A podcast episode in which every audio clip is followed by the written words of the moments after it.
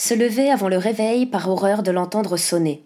Sentir la bouche pâteuse, des maux de gorge, une très légère migraine liée au manque de sommeil, des yeux gonflés et brûlants, s'habiller à la lumière du portable, entendre les ronflements des touristes, le grésillement des néons du couloir, se maquiller grossièrement, remettre des sous-vêtements lavés à la main et mal séchés, enfiler ses baskets avec son tailleur, mettre les escarpins au faux cuir dans le sac à dos. S'endormir en ayant froid, se déshabiller en tremblant, se draper d'une élégance discount qui ne protège pas de l'hiver. Partir discrètement, marcher vite dans la nuit, rejoindre la station de métro, valider le passe Navigo, pousser le portail crasseux de la pointe des doigts, observer les réclames sur les murs carrelés, les fuites d'eau laissant des traces brunes, Partez en voyage pour 39,99 euros seulement. Au bikini H&M sur jeune femme blonde filiforme, palmier, plage, séjour tout compris en Crète, slalomé entre les vendeurs de fruits, de DVD pirates et de posters plastifiés, bloquer sa respiration, odeur insupportable, aveuglé par la lumière des wagons, courir, correspondance à ne surtout pas rater, guetter le signal réseau sur le téléphone, recevoir la confirmation du lieu de travail par texto, la responsable fait des fautes d'orthographe. Les publicités proposent des espaces de stockage à la location en périphérie, des cours de soutien scolaire avec déduction d'impôts, des entreprises de services aux particuliers avec des boniches radieuses, des classes intensives d'anglais. Deux personnes en costard se serrent la main. Aurélie était à Paris depuis un peu plus de deux mois. Elle avait validé sa période d'essai et pouvait se lancer dans la recherche périlleuse d'un logement.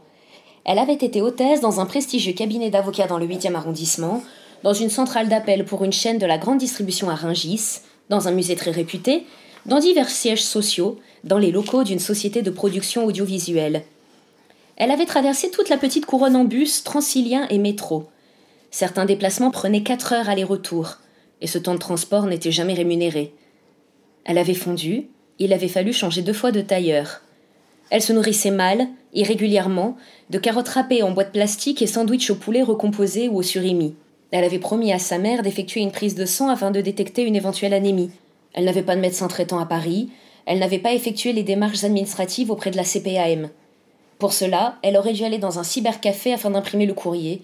Cela lui aurait coûté une journée. Elle se sentait connectée à tous les balayeurs, soudeurs, employés du bâtiment, dames pipi, chauffeurs de bus, distributeurs de journaux gratuits qui travaillaient déjà quand elle se réveillait. Son tailleur mettait de la distance entre elle et eux. Il aurait été difficile de leur expliquer que de nombreux smicards pouvaient travailler en dimanché, si les ouvriers et assimilés n'y voyaient que du feu, les principaux concernés voyaient très bien la différence dans la qualité de l'accoutrement. Elle avait acquis un ton parfait au téléphone. Elle avait le sourire dans la voix que lui avaient demandé ses responsables. Appris quelques mots de russe et de mandarin pour les sites d'accueil les plus prestigieux. Elle avait atteint une forme de perfection dans son travail absurde. Comme son père à l'usine, elle était une bonne employée, discrète, toujours disponible. Elle avait été bien élevée. Elle avait assimilé tous les codes et jargons de ses différents lieux de travail. NR pour appel entrant, MP pour appel redirigé, JM pour appel sans interlocuteur. Ces codes permettaient de complexifier un travail monotone et très peu intellectuel. Certaines hôtesses prenaient leur rôle très au sérieux et donnaient l'impression de crouler sous les responsabilités. Elle avait déjà remarqué chez ceux qui occupent trop longtemps des emplois subalternes peu valorisants cette capacité à surestimer leur rôle, le désir impérieux de se sentir indispensable, de mettre les petits nouveaux au pas, de craindre que ces derniers ne s'aperçoivent trop vite de la supercherie pour laquelle ils ont signé. Elle avait visité Fontainebleau et Versailles. Le patrimoine était beau. Il renvoyait l'image d'une France majestueuse et puissante qu'elle n'avait jamais connue. La France sous cloche, ses vins et ses fromages, ses coteaux et son littoral, sa mode, son raffinement émoustillaient des Américains et des Chinois culturés. Les Français, eux, se nourrissaient de tomates andalouses et de fromages discount, le pays dans lequel ils vivaient était la première destination touristique mondiale. Ils étaient devenus malgré eux des gardiens de musées. Elle aimait marcher dans le bois de Vincennes, dans cette poche de nature urbanisée qui lui donnait le sentiment d'être au vert. Elle allait parfois boire un café et échanger des banalités avec des collègues qui prenaient des photos de leurs boissons Starbucks pour les poster sur les réseaux sociaux. Le soir, elle économisait l'auberge en restant toute la nuit au Furieux, un bar rock à Bastille. Elle aimait s'asseoir dans le fond sur un vieux canapé rouge avec un livre. Les gens venaient spontanément lui adresser la parole. La socialisation était d'une déconcertante facilité. Elle se faisait payer plusieurs demi pour le plaisir de discuter. Au contraire de Grenoble où la prise de contact était très vite suivie de sous-entendus graveleux, l'œil libidineux et la voix grave, les Parisiens avaient un besoin névrotique de parler. Le travail était souvent au centre des discussions. Ils convenaient très rapidement de l'absurdité de leur vie, mais aucun n'envisageait de quitter la ville. Ils redoutaient l'ennui de la province et son rythme ralenti, bien que vivre à Paris ne leur permette que très rarement de profiter d'expositions ou d'événements culturels particuliers. Les conversations pouvaient quelquefois prendre une tournure très superficielle, notamment avec les étudiants de passage. Ils avaient un sac à dos de randonnée et une barbe de quelques jours bien entretenue.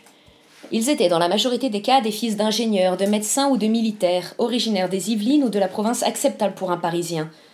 Haute-Savoie, côte atlantique, arrière-pays provençal, Bretagne côtière, Normandie reliée à la capitale en une heure. Ils trouvaient Paris ringarde, plus ennuyeuse que Londres, trop chère, mais c'était la seule ville de France qui trouvait grâce à leurs yeux. Ils n'étaient pas méchants, mais elle peinait à croire qu'elle avait grandi dans le même pays qu'eux. Ils n'avaient pas à travailler à la sortie des cours, et trouvaient des stages avec une insolente facilité. Étudiants jusqu'à 25 ans, ils avaient déjà voyagé dans une dizaine de pays. Ils méprisaient les syndicalistes, associaient les mots arabes et racailles, roms et voleurs. Ils prétendaient lutter contre les discriminations LGBT, vantaient les mérites du libéralisme économique, considéraient que la France était un pays agonisant et post-soviétique. Ils votaient socialiste. Ses amis d'un soir parlaient bien plus qu'elle sans en ressentir la moindre gêne. Il la quittait le plus souvent sans lui avoir demandé son nom, reconnaissant et soulagé, comme après un coït tarifé sublimé. Elle aimait attraper leurs regards, arriver à la minute à laquelle les étudiants confessent étudier sans envie. Les cadres reconnaissent ne pas mériter leur salaire. Les professeurs s'avouent dépassés. Les informaticiens admettent contribuer à un monde qu'ils n'aiment pas et dont ils sont malgré eux devenus les dépositaires. Ces derniers délaissaient leur ordinateur les week-ends et aimaient acheter au marché, lire des vieux livres, fréquenter les boutiques des arrondissements excentrés, prendre des cours de mécanique ou du tricot, Avide d'un savoir empirique et manuel, lassé de la vie virtuelle, il venait chercher un ami réel le temps d'une soirée. Aurélie était mutique ou réécrivait des pans entiers de sa vie. Elle ne donnait jamais son âge. Toutes ces rencontres étaient autant d'opportunités pour jouer à la comédie. Elle aimait surtout se nourrir du vécu des personnes qu'elle rencontrait, écouter leurs anecdotes de voyage, regarder parfois la photo de leurs enfants. Lorsque le bar fermait, elle demandait l'hospitalité. Elle était hébergée dans des deux pièces minuscules, toute une vie sur des étagères, Optimisation d'un espace confiné. Chaque centimètre est précieux. Son hôte dépliait un canapé-lit. Elle se couchait maquillée et un peu sale. Elle dormait avec le souci de repartir de bonne heure.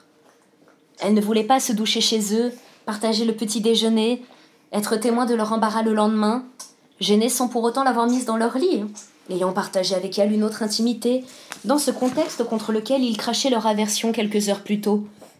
Elle repartait sur la pointe des pieds, laissant un mot pour remercier.